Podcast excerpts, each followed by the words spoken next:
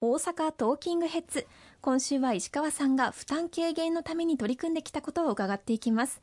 ここまで石川さんが番組の中でお話しされてきたことの中で特に印象深いのは軽減税率の導入だと思うんですけれども石川さんがおっしゃっていた通り導入に際しての大きな問題はありませんでしたよね。はいありがとうございます、まあ、消費税率を5%から8%へそして8%から10%引き上げるという、まあ、そしてその財源を使って社会保障を充実させていく。またこれを子どもたちの教育にもしっかりと当てていく。こうしたことが、まあ、税と社会保障の一体改革という形で民主党政権下2012年に取りまとめられました。この税と社会保障一体改革を進める上で、まあ、消費税率を引き上げることは、まあ、やむを得ないけれども国民への負担はできる限り最小限にしていく必要があるということを訴えてその時に軽減税率つまり国民が日常的に買い求める食料品などについては税率を低い税率にするという、まあ、日本で初めて消費税率を複数化するということを主張いたしました、まあ、その後自公政権になりまして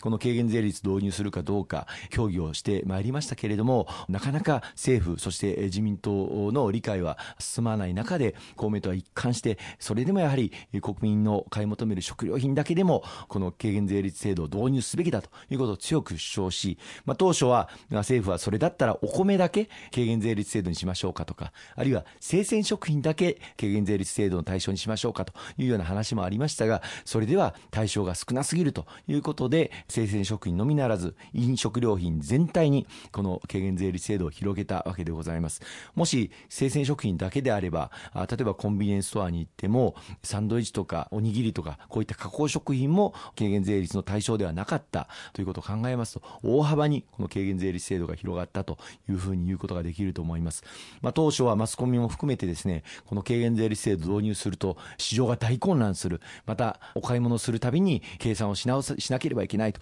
いったような批判がもう相次いでおりましたけれども制度導入に向けてレジの回収など全力でサポートさせていただいておかげさまで2018年の10月にこの消費税率10%引き上げと同時に軽減税率制度をスタートいたしましたけれども大きな混乱なく今ではまさに私たちの生活の中に定着をしている。そしてこのことが生活の家計の負担軽減にも大きく結びついているというふうに思っております。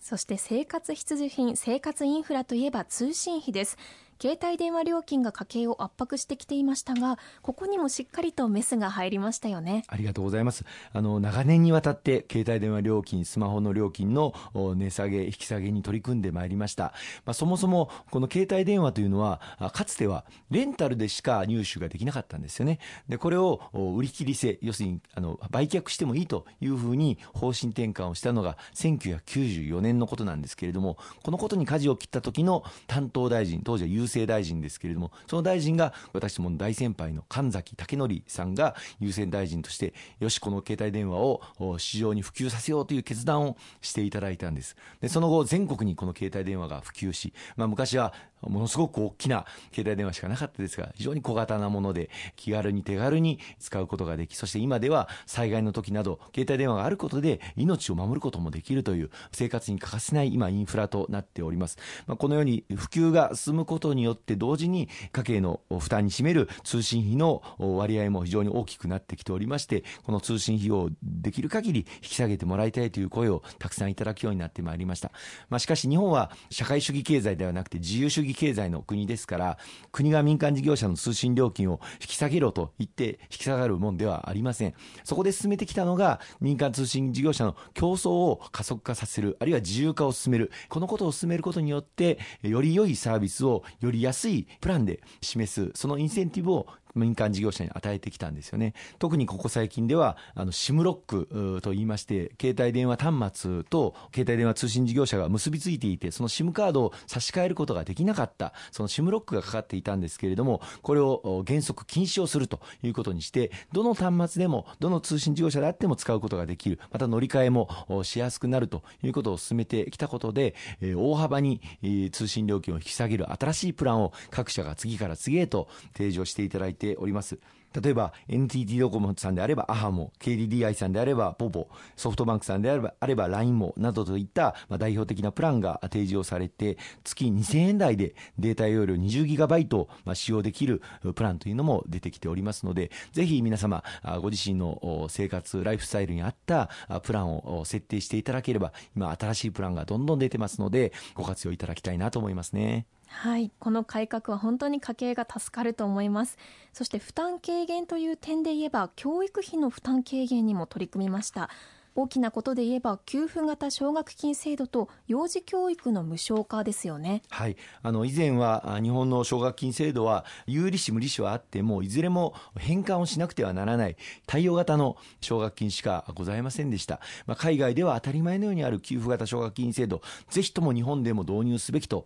コメントを強く訴え、そして私も青年委員会の青年委員長として街頭でのアンケート活動などを通じてこうした給付型奨学金制度へのご期待の声をいただき、また政府に対して働きかけを強めてまいりました。おかげさまで2018年にこの給付型奨学金制度日本でも創設され、その後順次拡充をしてまいりまして、今では家計の低いご家庭のお子さん、学生さんについては入学金も大幅に減免をし、そして給付型奨学金も活用することができる。このことによって実質的に高等教育を無償化するという制度もあのスタートしたところでございます。さらには2018年の10月から引上がったった消費税を活用させていただいて、3歳から5歳の子どもたちについては、幼稚園も保育園も無償で活用することができるという幼児教育、保育の無償化がスタートいたしました。少子化、あるいは人口減少が続いている中で、やはり子育てしやすい日本社会を築いていかなければいけないという中で、大きな前進を図ることができたと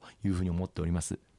そして教育分野に関係があるところでは通学路総点検と公立学校施設の防災機能強化耐震化も全速力で進めてこられました。夏休みを利用したりさまざまな努力がありましたよね。ありがとうございます。あの私が初当選した2010年の2年後2012年に京都の亀岡市で通学中の児童たちの列に車が突っ込んで3人のお子さんが亡くなられるという痛ましい事故が発生いたしました、まあ、このことを受けて公明党で全国の通学路の安全調査を行うべきだと強く、まあ、政府に主張いたしまして全国緊急総点検を、え、行わせていただきました、まあ、その結果全国に7万4000箇所を超える危険な通学路があるということが明らかになりましてこの対策に、毎年毎年予算をつけて安全対策を行ってきた結果、まあ、2019年まで7年かかりましたが全体のその7万箇所を超える危険な通学路のうち98%で安全対策を施すことがができたという状況にございます。それでも昨年の6月には千葉県でまた下校中の小学生の列にトラックが突っ込むなどの事故も発生をしております。通学路の安全対策は引き続き継続をしていかなければいけない課題だというふうに思いますね。はい、そして子育てにおけるお母さんの負担軽減にも取り組まれてきました。例えば待機児童の問題もかなり進みましたし育児休暇取得に向けた取り組みや出産育児一時金の拡充など本当にさまざまな角度から取り組まれていますよね。ありがとうございます。あの公明党が連立政権にあの参加をしたのは1999年のことです、えー、以来まあ23年が経つわけですけれどもこの間例えば児童手当という制度がありますがこの公明党が連立政権参加する前の1999年には児童手当は3歳未満の子どもたちしか受け取ることができませんでしたけれども今では中学校卒業まで受け取ることができるようになっています。支給月額も以前99年の頃は5000円でしたけれども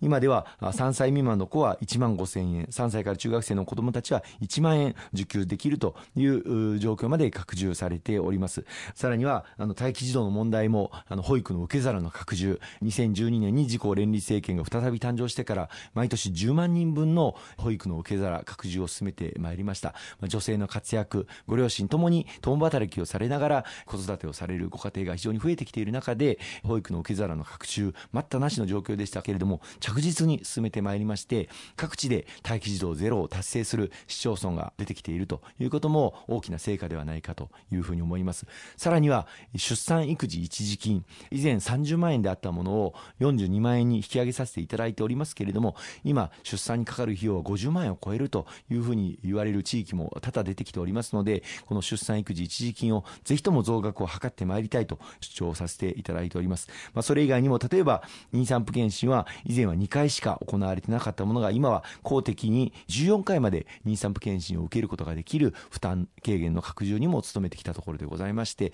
今後とも子育てしやすい、また子供を産み育てやすい、そういった社会の実現に全力で取り組んでまいりたいというふうに思います。そして来年には子ども家庭庁も設置されますよね。はい。まさに先日閉会をいたしましたこの通常国会で、この子ども家庭庁を設置する法案が成立をいたしました。この子ども家庭庁司令塔として、これまでは文部科学省や厚労省、内閣府といった各省庁それぞれバラバラで子どもに関する施策を行ってきたものを、この子ども家庭庁が司令塔となって、横串を刺して省庁の縦割りを排して進めていくことができる、まさに子ども真ん中で、子どもファーストで、この社会を前に進めていく体制が整うことになるというふうに思っております。来年の4月に設置されますので、どうかあのご期待をいただければというふうに思いますね。ありがとうございます。後半も引き続きお伝えしていきます。